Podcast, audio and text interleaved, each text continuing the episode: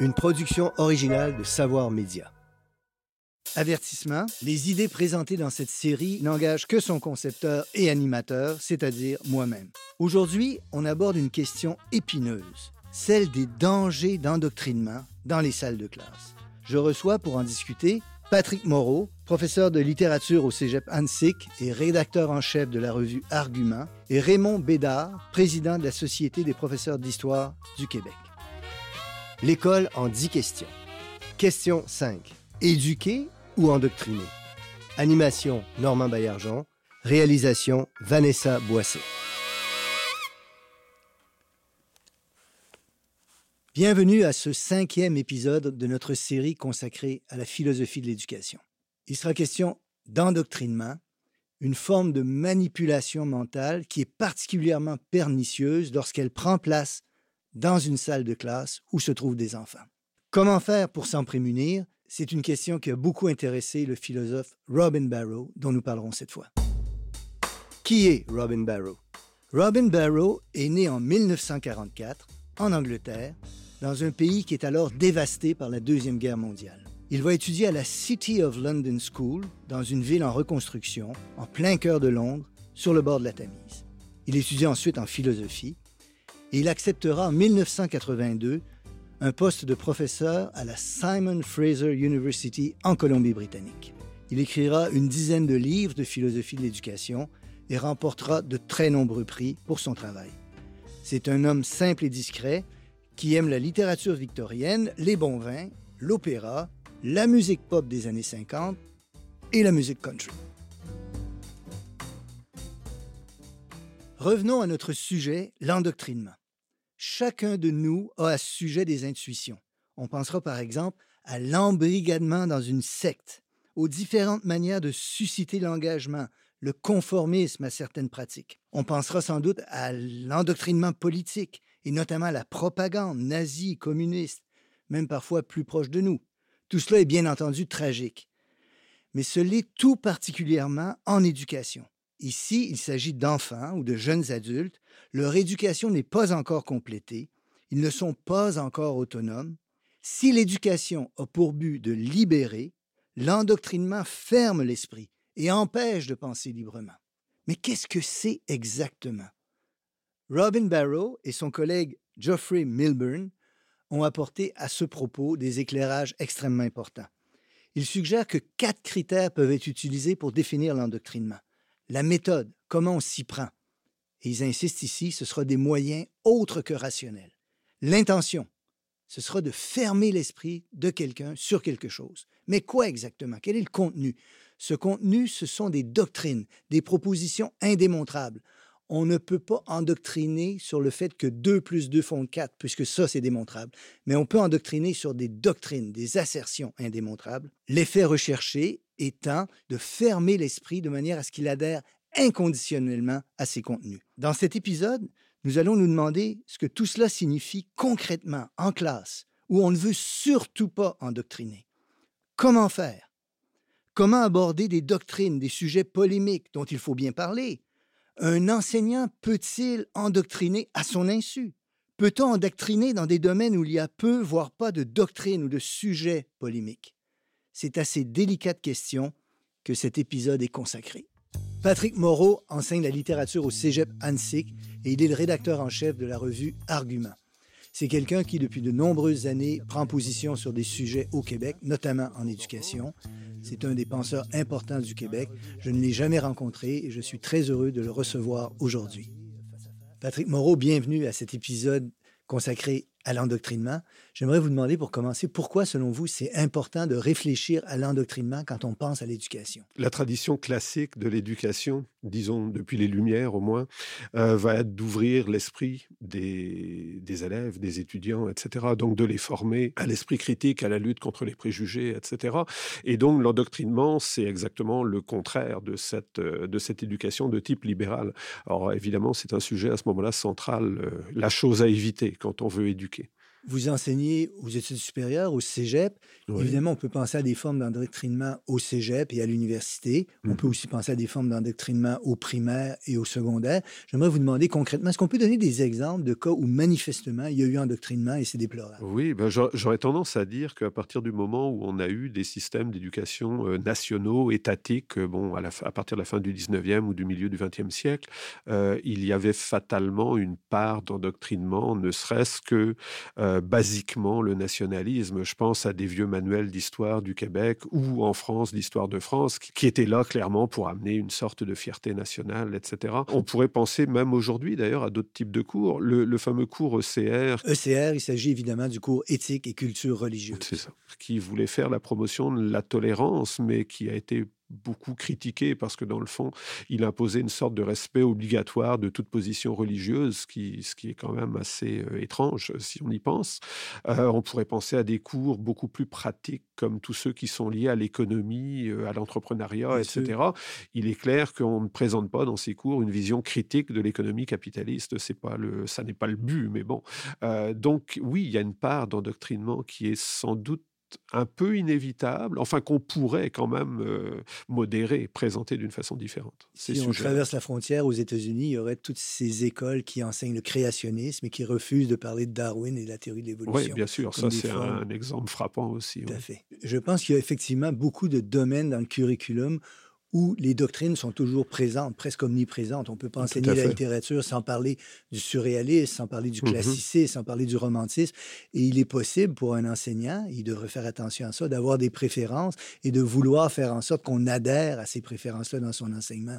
Alors, c'est toujours un peu délicat d'essayer de présenter tout ça avec objectivité, alors que les élèves peuvent assez facilement sentir euh, quand est-ce que l'on adhère à une idée qu'on présente, quand est-ce qu'on n'y adhère pas. Ceci dit, il faut quand même essayer. Je prendrai cet exemple-là quand, quand on étudie Candide au Cégep, ce qui est une des œuvres assez classiques, euh, justement pour présenter la, littérature des Lumières, il faut donc présenter Leibniz. Leibniz est un important penseur du siècle des Lumières, un grand mathématicien aussi, et il tente de justifier la présence du mal dans le monde, malgré le fait que Dieu soit tout-puissant, en expliquant que nous vivons malgré tout dans le meilleur des mondes possibles.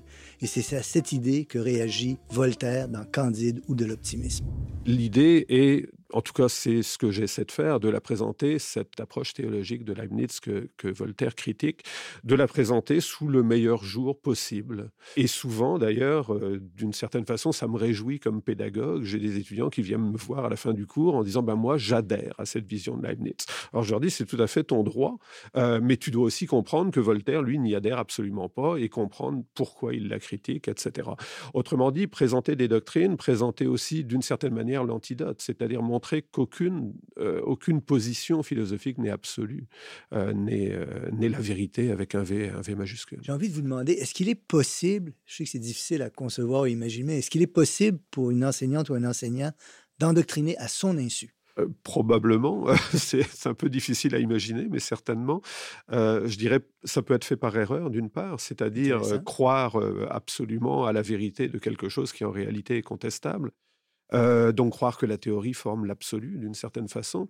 Et d'autre part, et ça se rejoint, mais par, par bonne conscience, par volonté de faire le bien, mais faire le bien, ça peut mener parfois à des formes d'endoctrinement et à des formes de, négation de la liberté, dans le fond, des élèves. Comme exemple qui me vient à l'esprit, on peut penser à l'enseignement de la religion, par exemple, jusque dans les années 50 au Québec, où toute la société finalement était très religieuse et où donc euh, l'enseignement théologique, si on peut dire, n'apparaissait pas comme une doctrine parmi d'autres, mais comme la vérité absolue.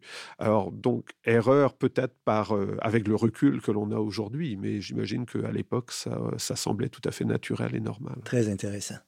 Robin Barrow disait Endoctriner est une chose que nous voulons éviter à tout prix.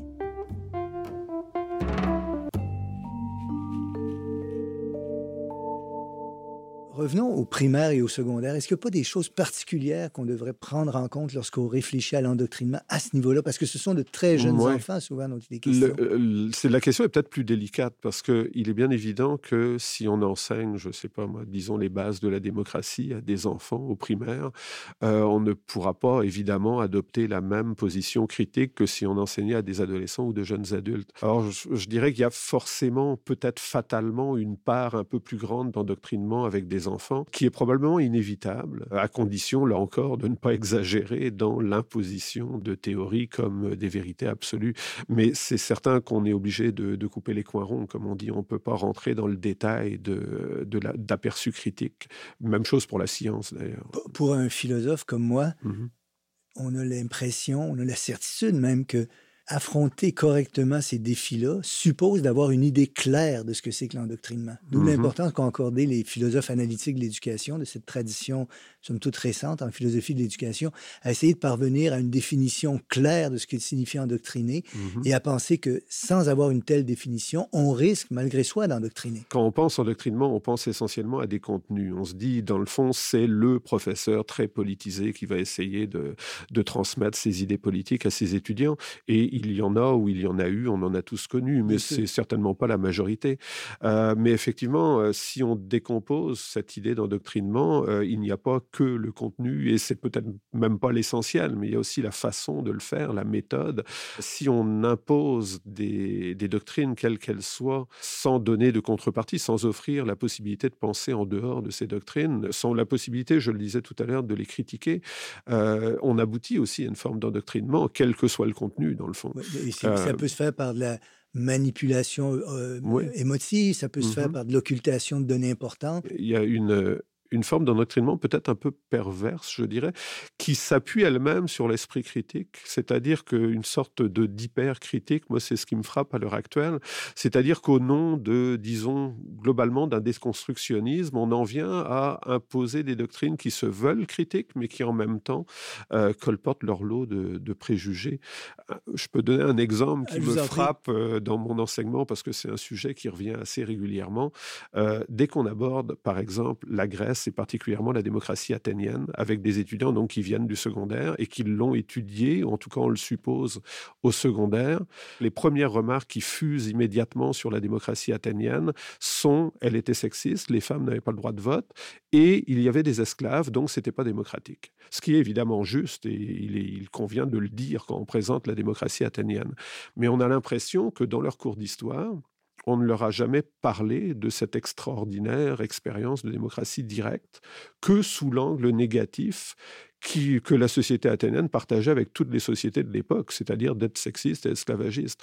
Autrement dit, on a un, effet un peu pervers de l'esprit critique où on prétend euh, détruire des connaissances qu'ils n'ont pas. Alors, euh, c'est Alain que j'aime beaucoup, le philosophe Alain, qui est grand pédagogue d'ailleurs, euh, qui disait Il n'y a rien de pire que de douter avant de savoir. C'est une très belle formule. Je, trouve que c'est tout à fait J'aimerais vous relancer. Est-ce que vous pensez qu'aujourd'hui, avec Internet, les réseaux sociaux, ces bulles de confirmation d'opinion qui mmh existent, l'endoctrinement prend des formes particulières dont on devrait se méfier à la fois comme enseignant et comme citoyen? Alors, l'endoctrinement, bon, en dehors de l'école, on s'entend, oui, et je dirais aussi que la critique de l'endoctrinement prend des formes auxquelles on ne s'attendait pas. C'est-à-dire que souvent, de plus en plus, en fait, faut bien le dire, des étudiants vont considérer comme endoctrinement des exposés qui ne veulent pas, qui ne veulent pas l'être absolument. Je reviens sur la philosophie des Lumières.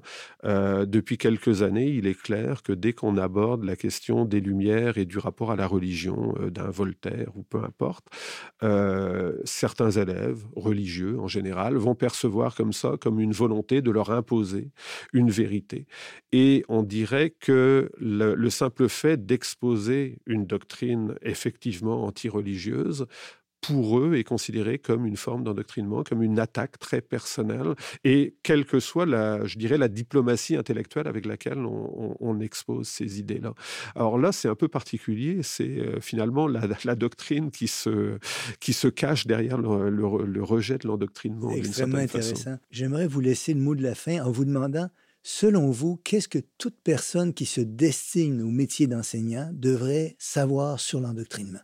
Je prendrais peut-être les choses un peu sous un angle un peu différent, mais avoir un souci justement de d'une forme de vérité qui ne peut pas se résumer à une doctrine quelle qu'elle soit ou à une, à une seule facette de la réalité. Autrement dit, de montrer une espèce de pluralité du monde sans non plus euh, enseigner le relativisme, mais simplement montrer que tous les débats, tous les phénomènes ont un, certain nombre de facettes et que c'est ça qui est fascinant pour un historien ou pour un, quelqu'un qui analyse des œuvres littéraires. Patrick Moreau, je vous remercie beaucoup de ce bel entretien. C'est moi qui vous remercie.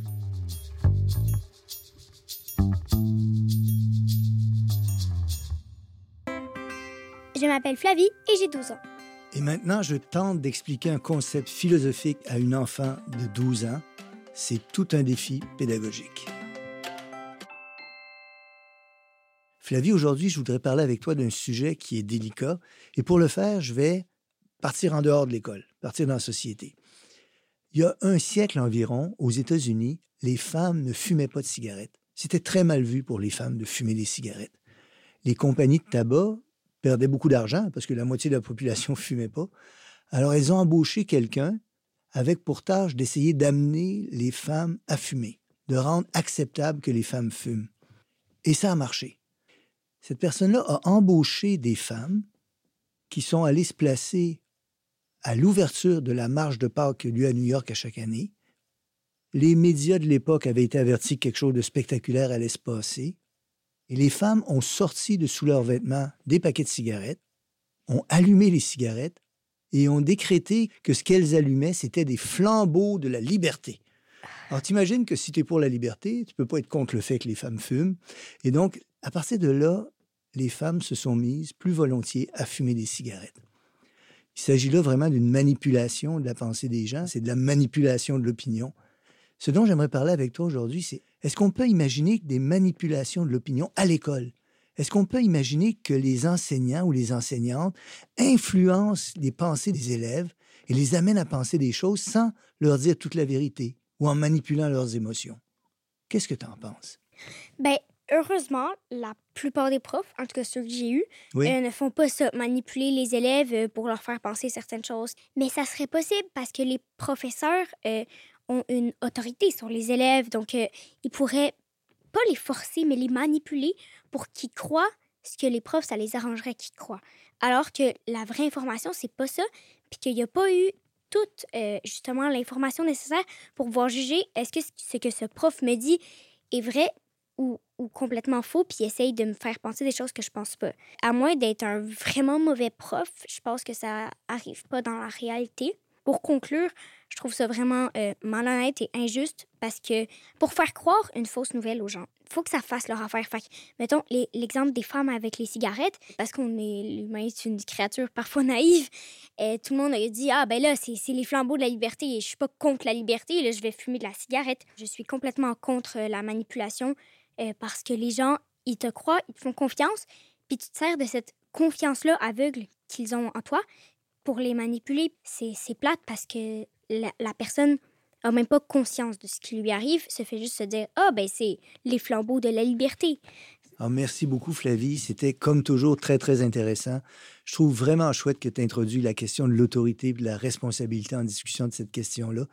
Et crois-le ou non, beaucoup des choses que tu as dites rejoignent la pensée du philosophe qu'on a étudié dans cette émission-là et qui s'appelle Robin Barrow et qui parlait de l'endoctrinement une grande sensibilité aux questions importantes qui sont discutées ici. Merci encore. Mais ben, merci à toi, c'est le fun. Je reçois à présent M. Raymond Bédard, qui est président de la Société des professeurs d'histoire du Québec. M. Bédard a enseigné pendant 40 ans au secondaire à l'école publique l'histoire, bien sûr, mais aussi, à certains moments de sa carrière, la géographie, l'économie, la morale, des domaines dans lesquels les dangers d'endoctrinement sont grands. J'ai hâte de voir avec lui comment il aborde ce sujet délicat. Monsieur Bédard, vous avez enseigné l'histoire pendant 40 ans à l'école publique. L'histoire, c'est un sujet qui peut apparaître comme étant particulièrement sensible lorsqu'on veut aborder une question comme celle de l'endoctrinement.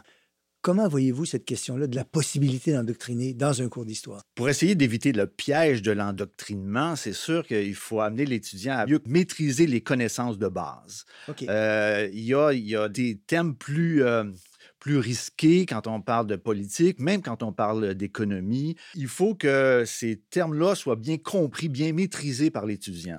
Euh, il faut euh, comprendre connaître les faits pour après ça essayer de s'interroger, pour essayer de comprendre pourquoi il s'est passé telle chose à telle époque. Comment devrait-on s'y prendre lorsque, et c'est inévitable, on doit en classe aborder des sujets très sensibles comme, disons, les réalités autochtones ou le racisme? Euh, bon, au départ, il faut éviter les jugements, les jugements de valeur, et il faut remettre en contexte. C'est la base de l'historien, de remettre en contexte. On ne peut pas analyser euh, des décisions de John McDonald euh, lors de la création de la loi sur les Autochtones avec le regard d'aujourd'hui. Donc, on replace dans le contexte, comme c'est fait aussi l'Europe par rapport à, à, la colonisation de l'Afrique. c'est un regard qui s'impose dans, une, dans un contexte particulier. Et ça permet de, mieux, pour l'élève, de mieux comprendre les décisions, bonnes ou mauvaises, peu importe les décisions qui ont été prises. On essaie de comprendre pourquoi cette décision a été prise et c'était quoi l'objectif. Et c'est précisément le travail de l'historien, de revenir dans l'époque et de recontextualiser les décisions, les faits, ainsi de suite. Oui, tout à fait insistance sur les connaissances, oui. mise en contexte des connaissances. Ce sont des outils qui servent à éviter d'endoctriner. Oui. Où seraient les pièges ensuite? De l'endoctrinement? C'est, tous les profs peuvent avoir un, parti pris. Des préférences. Oui, des préférences. Alors, c'est sûr que euh, il faut toujours faire abstraction de ça. D'ailleurs, quand moi, quand j'enseigne euh, la période du Plessis, ils parlent de la grande noirceur. Puis là, je leur dis, euh, je dis aux élèves, je marque au tableau, grande noirceur, prospérité économique. J'ai dit, c'est une période de grande prospérité économique. Les gens ont accès euh, à, des nouveaux médias, la télévision. Le taux de chômage n'a jamais été aussi bas dans l'histoire du Québec. Les gens ont accès à la propriété. L'automobile, c'est euh, la, consommation de masse, l'arrivée du crédit. Puis là, on dit, eh ben, c'est la grande noirceur.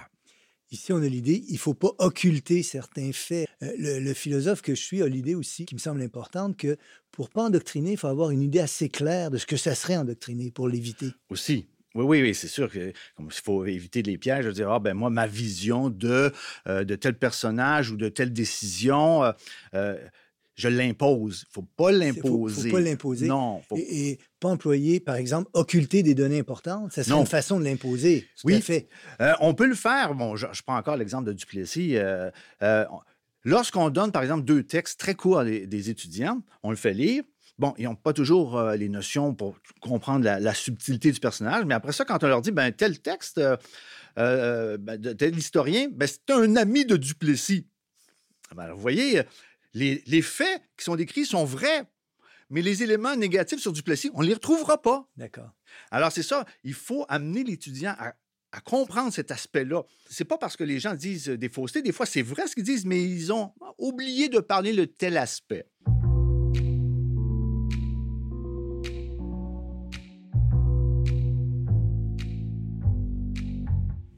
Ne peux pas éviter de vous poser la question suivante. Aujourd'hui, le monde a beaucoup changé. Les réseaux sociaux occupent une place importante et probablement beaucoup d'étudiants arrivent en classe avec des idées préconçues.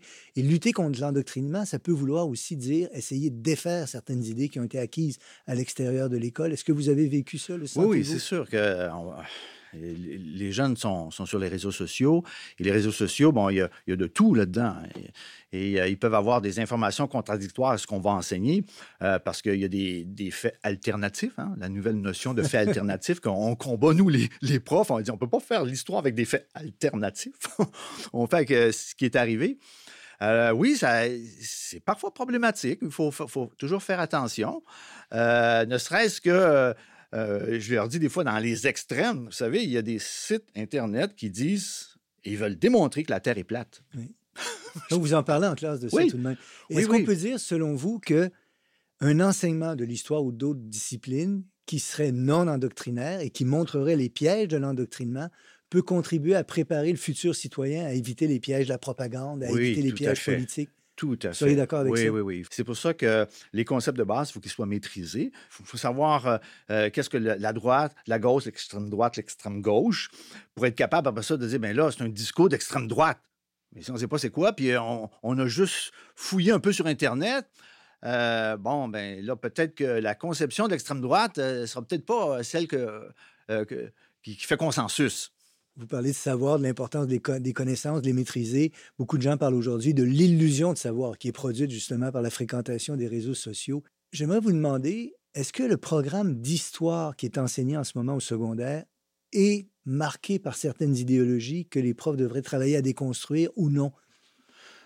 Bien, pour le programme d'histoire secondaire 3-4, il a été vraiment retravaillé parce qu'il y a eu plusieurs versions. J'ai eu l'occasion d'enseigner quatre programmes dans ma carrière parce que ça, ça, change, changé, oui. ça change, hein, puis la, pédagogie évolue, tout ça, c'est normal. Mais le dernier euh, programme, c'est celui euh, d'histoire du Québec et du Canada. Il faut faire attention. Oui, c'est d'accord.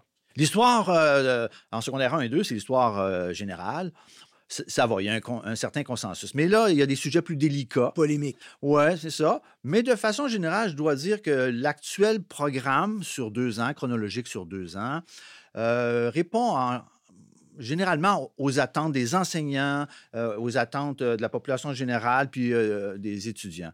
Je pense qu'il y a eu une consultation très importante pour ce, programme-là. Les, les, Autochtones, la, communauté anglophone. il y a eu beaucoup, beaucoup de consultations. Puis à un moment donné, bien, il faut arriver à un programme. Moi, je pense que pour l'instant, il, fait bien la tâche, ce programme-là. Monsieur Bédard, je vous donnerai le mot de la fin en disant très rapidement qu'est-ce qu'on pourrait souhaiter que tous les futurs enseignants d'histoire sachent à propos de l'adoctrinement avant de commencer leur métier? Pour éviter le piège, euh, il faut avoir des connaissances générales, approfondies, et il faut comprendre que euh, on n'a jamais terminé d'apprendre. Ah, il faut lire constamment. Je vous remercie beaucoup de cet entretien. Ben, ça m'a fait plaisir.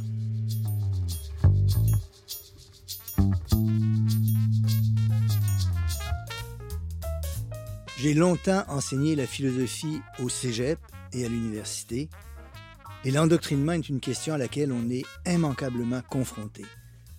Il s'agissait dans mon cas d'adultes ou de jeunes adultes, 17-18 ans et plus.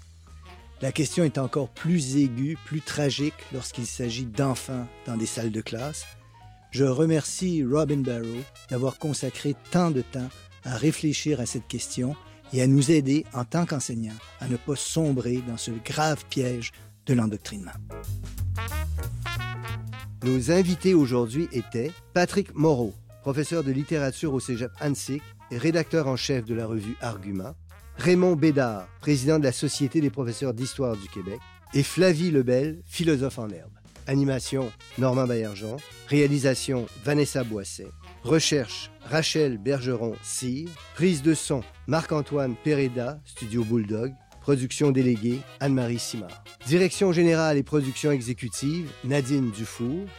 Cette émission est disponible à la télé, en ligne et en balado-diffusion et est produite avec la participation financière du Conseil supérieur de l'éducation et en partenariat avec le gouvernement du Québec.